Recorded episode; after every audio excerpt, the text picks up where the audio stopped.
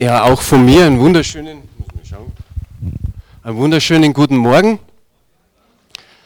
Schön, dass ihr alle gekommen seid. Herzlich willkommen, liebe Gemeinde, liebe Freunde, liebe Gäste, die ihr das erste Mal da seid. Wir werden nach dem Gottesdienst noch eine Kaffee- und Teezeit haben. Ich glaube, dass unten auch schon einiges an Kuchen angeboten wurde oder wenn das nicht der Fall ist, dann eben nach dem Gottesdienst aber ihr werdet einfach noch vielleicht eine gute Zeit mit uns haben. Wir würden uns freuen, einfach mit euch ein paar Minuten, wenn man in Bayern sagt, zu ratschen. Ich glaube, dass wir ein super Wetter erwischt haben für einen Gottesdienst. Oder? Also ich sage jetzt mal, es ist relativ kühl draußen, es ist wolkig und teilweise sogar regnerisch. Das ist für mich das beste Wetter da kann man in einen Gottesdienst gehen. Da wird man nicht verleitet, irgendwo anders hinzugehen. Und gestern habe ich die Bestätigung noch bekommen. Ich habe irgendwie so ein paar Postkarten angeschaut. Und da steht auf einer Postkarte drauf, der Sommer ist heuer auf dem, auf dem Mittwoch gelegt. Der Sommer fällt heuer auf dem Mittwoch. Und so habe ich mir gedacht, ist doch super, dann können wir sonntags immer in die Kirche gehen. Ich weiß es nicht, ob es schon diesen Mittwoch dran ist mit dem Sommer, aber mal schauen. Auf alle Fälle, wir haben das Thema, du bist wertvoll, du bist geliebt. Und ich habe nicht wie sonst, sondern ich habe einige Bibelstellen zusammengefasst. Tu es noch nicht. Äh, ja, das Du bist wertvoll ist natürlich gut, ja. Aber die Bibelstellen tust noch nicht hin. Ich möchte nur kurz da was dazu sagen. Sonst haben wir immer das Buch und dann noch den, das Kapitel und die Verse. Ich habe diesmal einfach aus dem Alten, aus dem Neuen Testament und dann wieder aus dem Alten Testament einfach verschiedene Verse zusammengefügt, wo es darum geht, dass du wertvoll bist und dass du in Gottes Augen geliebt bist. Ich mache es dann immer so, dass ich das vorlese und dass man es auch an der Folie dann noch lesen kann. Aber so wie der Daniel vorher schon sagt, es ist gut, wenn du Gott wirken lässt, wenn du alles auf deinem Herzen wirken lässt. Und so ist es vielleicht für dich gut, einfach die Augen zu schließen, wenn du diese Verse hörst. Manchmal kann man das viel besser genießen, viel besser sacken lassen. Und die Verse, da spricht Gott. Gott spricht durch Propheten, er spricht durch das Evangelium und er spricht durch David. Vielleicht hast du schon mal was gehört von David, der den Goliath besiegt hat. Ich möchte beginnen, indem das Gott spricht weil du in meinen Augen kostbar bist und wertvoll und weil ich dich liebe. Der Mensch, den ich zu meiner Ehre geschaffen, den ich gebildet, ja gemacht habe. Ich habe nie aufgehört, dich zu lieben. Ich bin dir treu wie am ersten Tag.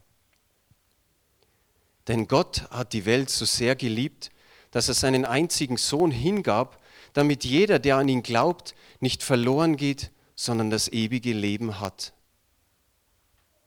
Voller Liebe und Mitleid lief er seinem Sohn entgegen, schloss ihn in die Arme und küsste ihn. Und jetzt kommt der David, du hast alles in mir geschaffen und hast mich im Leib meiner Mutter geformt. Ich danke dir, dass du mich so herrlich und ausgezeichnet gemacht hast. Wunderbar sind deine Werke, das weiß ich wohl. Du hast zugesehen, wie ich im Verborgenen gestaltet wurde, wie ich gebildet wurde im Dunkeln des Mutterleibes. Du hast mich gesehen, bevor ich geboren war. Der Herr, dein starker Gott, der Retter ist bei dir, begeistert freut er sich an dir, vor Liebe ist er sprachlos ergriffen und jauchzt doch mit lauten Jubelrufen über dich. So weit mal einige Bibelverse und es gibt mehr Verse als die, die ich jetzt hier an der Folie gegeben habe. Es gibt noch viel mehr, da wo Gott seine Liebe zu den Menschen ausdrückt. Und ich habe mir gedacht, einen Text, den wollen wir uns auch noch genehmigen, der unterstreicht das Ganze so. Können wir den mal einblenden? Das gesamte Universum wird in seiner Geschichte niemanden mehr erleben, der so ist wie du. Wie wirkt es auf dich?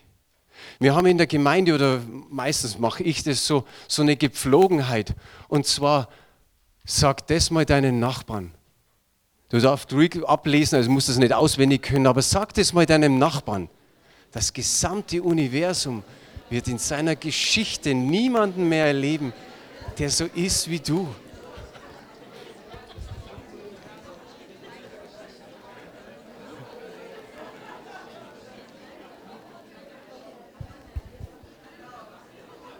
Ist es nicht stark? Mir, manche lachen schon, mir kommt es fast so vor, als wie wenn du ihm schon mehr erzählst, als wie hier auf diesem Text steht. Ich weiß nicht, wer, wer das kennt. Den 50-Euro-Schein natürlich schon, ja, den, den kennen die meisten wahrscheinlich. Aber vielleicht hast du sowas schon mal gehört. Dieser 50-Euro-Schein ist ziemlich frisch. So wie man sagt, so glatt gebügelt, keine Falten drin, nagelneu, frisch aus der Presse. Einer hat schon gesagt, das ist seiner. Bitte rennt nicht nach vorne. Ich, ich stelle euch jetzt eine Frage. Wer möchte diesen 50er haben? Mal ganz ehrlich und vielleicht seid ihr noch wach. Ich glaube doch, dass jeder gerne mal hebt die Hand hoch, wenn du ihn möchtest. Ja, super. So ziemlich alle. Jetzt pass mal auf. Pass mal auf, was ich jetzt mache. Ich zerknülle den in meiner Handfläche. Hörst du das Rascheln? Oh, jetzt schaut er so aus. Wer möchte ihn trotzdem?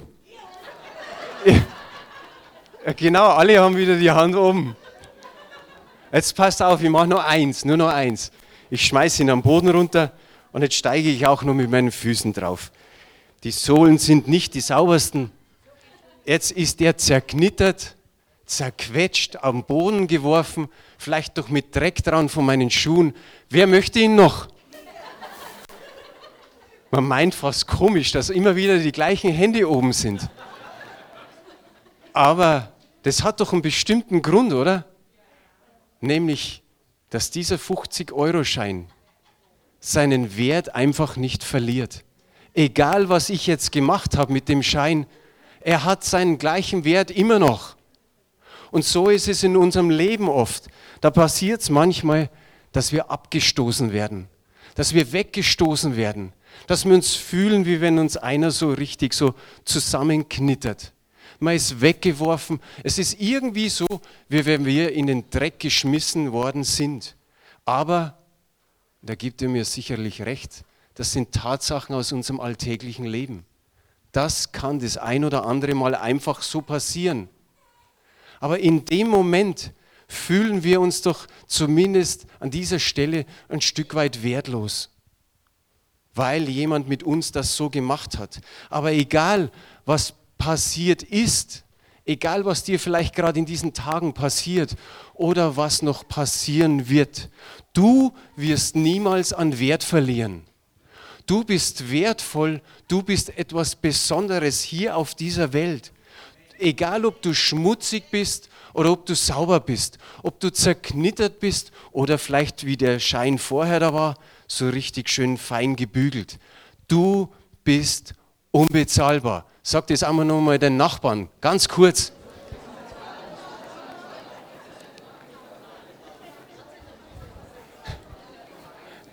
Der Wert der Wert unseres Lebens, ja, da wird es ja ganz lustig darüber.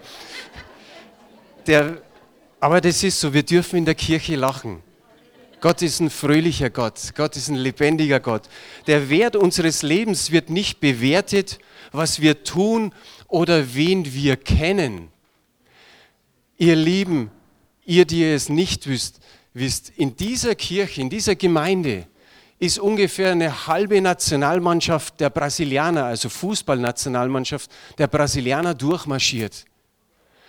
Jorginho in den 90er Jahren, dann Paulo Sergio, dann Se Roberto, Lucio, Kakao und wie sie alle heißen, waren alle hier.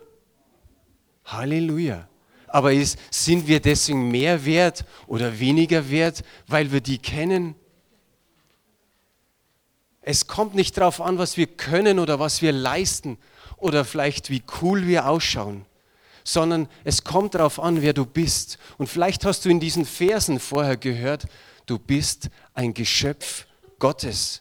Du bist was Besonderes, was Wertvolles. Dieser David hat ausgerufen, ich bin herrlich und ausgezeichnet gemacht.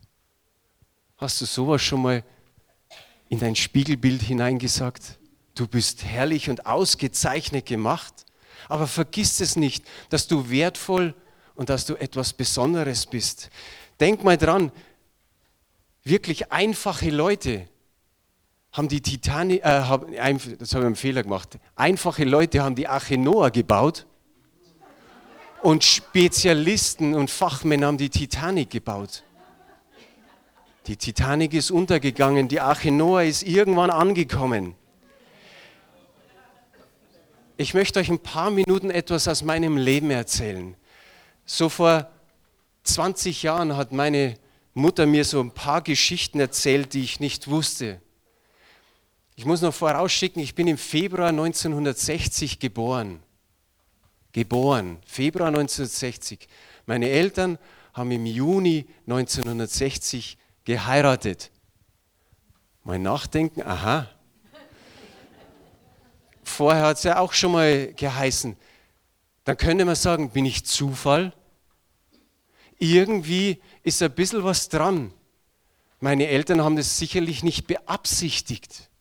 Ich bin halt irgendwie mal so passiert.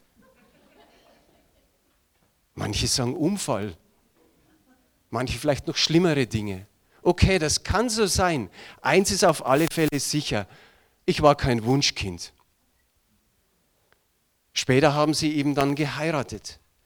Meine Mutter hat mir erzählt, du hast in den ersten Monaten nur geschrien. Monatelang. Und wir wissen, wie das auf die Nerven gehen kann. Und die Nachbarn haben dann irgendwann gesagt zu meinen Eltern, könnt ihr das Kind nicht irgendwie ausschalten? Und meinen Vater ist dann irgendwann mal der Gaul durchgebrannt. Er, ist, er hat seine Nerven nicht mehr im Griff gehabt. Er ging vom Wohnzimmer ins Schlafzimmer, er packte mich so wie ein Sack und hat mich volle Kanne in das Bett geworfen. Meine Mutter kam in dem Moment hinterher und sah das und sie sagte, du bist genauso wie du ins Bett hineingeworfen wurdest, wieder hochgesprungen, wieder rein, wie so in einem Trampolin. Aber sie hat dann gesagt, ab da hast du nicht mehr geschrien. Und ich habe natürlich entdeckt, dass da mindestens ein großer Teil meines Willens gebrochen worden ist. Ich war in meiner Kindzeit oder Jugendzeit nie irgendwie dann rebellisch, sondern eher so ein Duckmauser, so ein Kuscher, so ein Stiller. Ich konnte meinen Vater, meiner Mutter eher, aber meinen Vater eigentlich nicht irgendwie was Gutes tun. Oder so, dass er sagt, hast gut gemacht irgendwie habe ich gemerkt, ich kann ihm gar nichts recht machen. Mehrmals habe ich gehört, du bist kein richtiger Bur, kein richtiger Junge. Der rauft nicht, hat er gesagt. Als ich das Raufen anfing, es war ein Tag vor der Kommunion.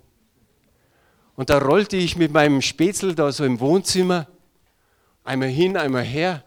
Und irgendwann hat so mit dem Kopf so am Schrank gemacht. Ich hatte so einen Blinker. Am nächsten Tag war Kommunion. So stand ich, weil ich zu den kleinsten vier gehörte, in der ersten Reihe, so wie ich jetzt das Mikrofon in der Hand habe, die Kerze in der rechten und der Blinker zur linken. War meinem Vater auch nicht recht. Dann wollte er unbedingt, dass ich Fußball spiele. Okay, das wollte ich auch. Ich habe circa 30 Jahre Fußball gespielt, aber ich glaube, ich kann es zählen, wie oft mein Vater dabei war. Das Interesse war nicht groß. Ich war mehr oder weniger abgeschoben in den Fußballverein und spiel halt dann. Und wenn man so durchschaut, ja, das Interesse war nicht so groß. Auch habe ich von meinen Eltern nie gesehen, dass sie Zärtlichkeiten ausgetauscht haben, dass sie mir mal vermittelt hätten, wir lieben dich. Und dann habe ich ein einziges Foto, wo meine Eltern sich küssen. Das war an Weihnachten. Ich glaube, ich war so 10, 11. Das habe ich immer noch so vor Augen. Und dann kam eine Frau in mein Leben. Wir haben uns mit 20 Jahren kennengelernt, mit 22 Jahren geheiratet. Und sie hat mir Tag für Tag mehrmals gesagt, ich liebe dich. Ich liebe dich so sehr. Mehrmals am Tag und nicht nur in der Verliebtheitszeit der ersten Wochen oder der ersten Monate, sondern über Jahre. Über Jahre hat sie mir jeden Tag gesagt, ich liebe dich. Und wisst ihr, was es mit mir gemacht hat? Ich hatte Schmerzen, weil ich das von meinem Elternhaus nicht kannte. Und so kann ich sagen, meine Frau war wie ein Vorbote der Liebe Gottes. Als ich 29 war, habe ich ganze Sache mit Gott gemacht. Ich war ein totaler Atheist. Ich habe nicht an Gott geglaubt. Aber es kam die Zeit, da gab es eine schlimme Situation in der Familie, Unfall unserer Tochter. Und ich habe innerlich geschrien, Gott, wenn es dich gibt, Gott, wenn es dich gibt, dann greif in diese Situation ein, dann tu was. Und er hat ein Wunder nach dem anderen getan. Ein Wunder nach dem anderen. So wie wir sagen, er hat sich mir offenbart. Und dann habe ich gesagt, Herr, dann will ich mit dir gehen. Ich will ein Leben leben, so wie du es möchtest. Ich habe gesagt, ich tue Buße über mein altes Leben, über die letzten 29 Jahre, da wo ich so manchen Käse gebaut habe, manchen Stuss gebaut habe, wo nichts gut lief in meinem Leben oder vieles nicht gut lief und ich gemerkt habe, nein, so kann es nicht weitergehen. Und ich habe Gott meine Sünden bekannt und habe gesagt, vergib mir, du bist für mich ans Kreuz gegangen vergib mir meine Schuld. Und dann habe ich die Bibel gelesen und ich habe gemerkt, wow, ich wusste gar nicht, dass da so interessante Dinge drin stehen. Wie sollen die Ehepartner miteinander umgehen? Wie geht man mit den Kindern um? Wie gehen die Kinder oder sollen die Kinder mit dir umgehen? Wie gehst du mit deinem Nächsten um? Mit dem Freund, mit Fremden? Wie gehst du sogar mit Feinden um? das hat mich schier echt aus die Schuhe rausgehauen. Da haben wir gedacht, wow, das müsste jeder lesen. Dann weiß man, wie man leben sollte. Und was habe ich noch entdeckt? Dass Gott mich liebt. Dann habe ich mich immer wieder an das erinnert, was meine Frau gesagt hat. Und ich wusste, Gott sagt es genauso, so wie es vorher gestanden ist ich bin geliebt, ich bin wertvoll, ich bin geachtet in seinen Augen, genauso du. Und das war natürlich etwas anderes. Meine Eltern haben, wir da, haben mir das nicht gegeben. Die konnten mir das, mir das nicht geben. Und ich sage jetzt nicht, ja, ja, so waren sie meine Eltern, sondern ich liebe sie total. Ich liebe meine Eltern total. Meine Mutter hat jetzt schwere Zeit gehabt im Krankenhaus, das Leben wirklich am seidenen Faden mit 74. Und nochmal sage ich, hat Gott Gnade geschenkt. Mein Vater jetzt gerade frisch operiert, drei Bypässe und eine neue Hauptschlagader, kommt morgen oder übermorgen zur Reha. Ich liebe meine Eltern. Aber nur das, dass ihr einfach mal seht, was, was bei mir passiert ist. Und ich nenne mich ein einfacher Mensch. Ich weiß nicht, was in deinem Leben geschehen ist, aber ich kenne so viele Menschen, denen ging es ähnlich wie mir oder vielleicht noch viel schlimmer. Und die Frage ist heute an, dir, an dich, wie sind Menschen mit dir umgegangen? Wie gehen Menschen vielleicht zur Zeit mit dir um? Was ist in deinem Leben passiert? Was war da an Not? Was waren Schwierigkeiten? Was hast du erlebt?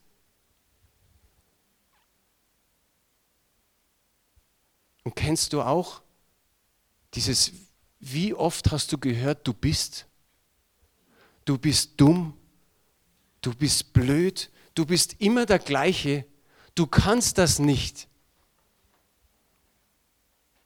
Und dann geht es bei dir los, ich bin.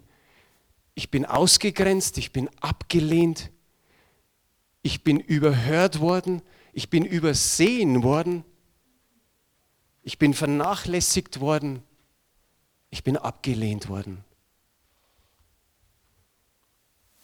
Vielleicht denkst du, ja, ich war nie genug. Ich war immer nur unterer Durchschnitt. Ich hatte keine besonderen Begabungen, keine besonderen Talente, keine besonderen Qualitäten und vielleicht waren deine Noten auch in der Schule auch noch schlecht, sodass du gehänselt wurdest. Was macht das Wort ideal mit dir? Kann es auch sein, dass du sagst, oh, ich kann das Wort ideal nicht mehr hören? Idealmaße, besonders bei den Frauen. Wer hat die schon und wie wichtig ist es? Aber welcher Druck wird durch die Medien gemacht? Idealgröße. Ich bin 1,75 Meter, ist auch nicht unbedingt so groß für einen Mann. Eh nicht gerade so der Burner, oder? Passt schon gut, super. Aber vielleicht warst du immer der Bimpf, immer, der, immer das Zwergerl. Oder vielleicht der Lulatsch, der Riese oder die Bohnenstange oder wie immer du bezeichnet worden bist. Vielleicht geht es auch noch um, ums Idealgewicht. Puh, wer hat das schon? Jetzt kann ich sagen, ich.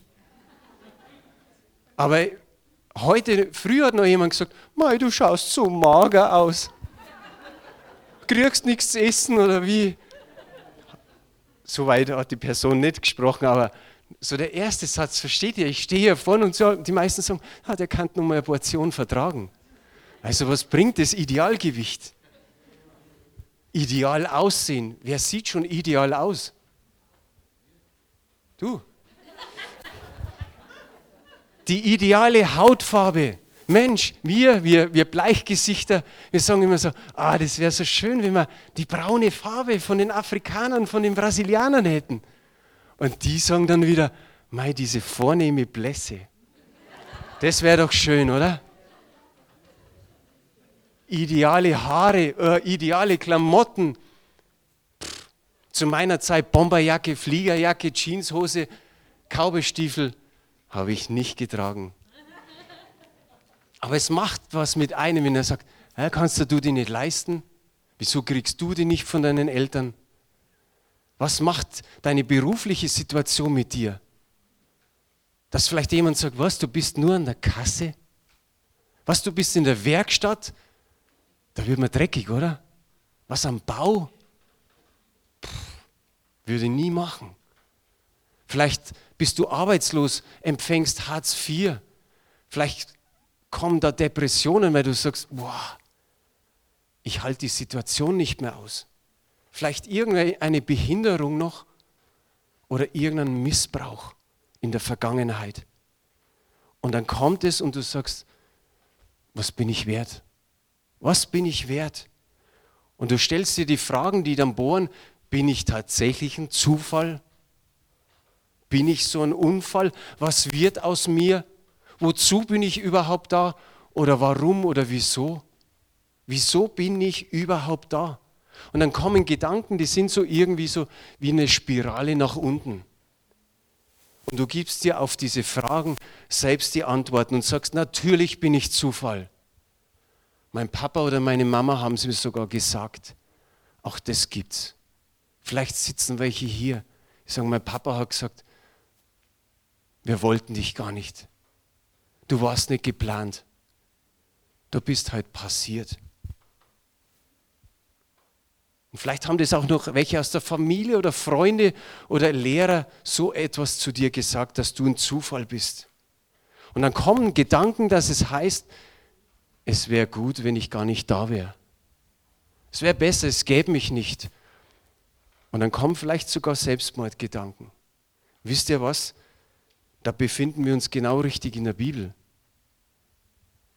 Der Jeremia, das ist einer der größten Propheten im Alten Testament gewesen, der ruft aus in Kapitel 15, Vers 10, Weh mir, meine Mutter, dass du mich geboren hast, gegen den jedermann hadert. Boah, das ist kräftig, oder? Gegen den jedermann hadert. Und er toppt es noch in Kapitel 20 ab Vers 14. Verflucht sei der Tag, an dem ich geboren bin. Der Tag soll ungesegnet sein, an dem mich meine Mutter geboren hat. Verflucht sei der meinem Vater gute Botschaft brachte und sprach, du hast einen Sohn, sodass er ihn fröhlich machte. boah, jetzt wird es heftig. Und das ist aus der Bibel. Da war einer fix und fertig. Und wir kennen es auch vielleicht in unserem Leben. Er ruft einfach aus, jeder Mann hadert gegen mich. Meistens sind es nur zwei oder drei, die vielleicht gegen dich hadern. Aber wie schnell kommen wir so in, dieses, in diese Gedanken, in dieses Gefühl, jeder Mann, jeder ist gegen mich, jeder hadert gegen mich. Und er, er toppt es noch und sagt, sogar der Tag soll verflucht sein. Und er sagt, der, der die Botschaft gegeben hat, der soll auch noch verflucht sein. Früher waren die Väter nicht dabei bei der Geburt. Und da kam einer und lief zu diesem Vater und sagte, freu dich, du hast einen Sohn. Früher war der Sohn viel mehr wert wie eine Tochter. Und heute können die Väter einfach mitgehen und einfach dabei sein bei der Geburt und sehen, was kommt. Oder man weiß es vorher schon durch den Ultraschall. Aber was hat dieser Jeremia mitgemacht, dass er dann ausrufen konnte, Uah, sogar der sei verflucht, der die Botschaft bringt. Du magst sagen, jetzt überzeichnest du insgesamt ein Stück weit. Aber an manchen Stellen, glaube ich, treffe ich den Nagel wirklich auf den Kopf. Und jetzt kommt das Gute. Hört, hört, was Gott dazu zu sagen hat über dich. Das haben wir vorher gehört. Es, er hat dich geschaffen zu seiner Ehre. Gott, der Himmel und Erde geschaffen hat, wie wir es am Anfang gehört haben, hat dich geschaffen zu seiner Ehre. Wow, das ist doch mächtig, das ist gute Botschaft. Er hat dich schon gesehen im Mutterleib, wie du geboren wurdest und eigentlich schon viel, viel weiter davor. Er wusste von dir, da wussten noch nicht einmal deine Eltern von dir. Und er hat gesagt, du bist wertvoll in seinen Augen. Herrlich gemacht, wert geachtet. Wow, das, das geht runter wie Öl. Und das heißt, dass du kein Zufallprodukt bist. Du bist nicht irgendwie so dummerweise unbeabsichtigt geschehen. Oder irgendwo so dieses Zufall des Unfalls. Passiert. Nein, über dir steht nicht passiert. Es steht auch nicht drüber dumm gelaufen, sondern über dir steht Gottes Ja. Gottes Ja zu dir. Stell dir vor, du hast eine Überschrift drüber, wo da steht Gottes Ja zu dir. Wie wunderbar ist es. Gott sagt Ja zu dir, er sagt Ja zu mir. Er sagt Ja oder er sagt es über jeden Menschen. Du bist gewollt. Du bist von Gott bejaht. Du bist von Gott äh, geliebt. Keiner in dieser Welt ist mehr ungeliebt. Kann man sich gar nicht so vorstellen. Ein paar Gedanken zum Ende. Jeder Mensch ist wunderbar. Nicht nur ich, sondern auch der andere. Ob das eine Nervensäge ist oder ein Hochstapler, ob das der, der Schweiger ist, der Hochbegabte oder der Dummkopf. Gott macht da keinen Unterschied. Alle sind von Gott gewollt, bejaht und geliebt. Gott hat ein Ja zu dir. Ist es nicht wunderbar? Das letzte Mal, sagt es nochmal dein Nachbarn, Gott hat ein Ja zu dir.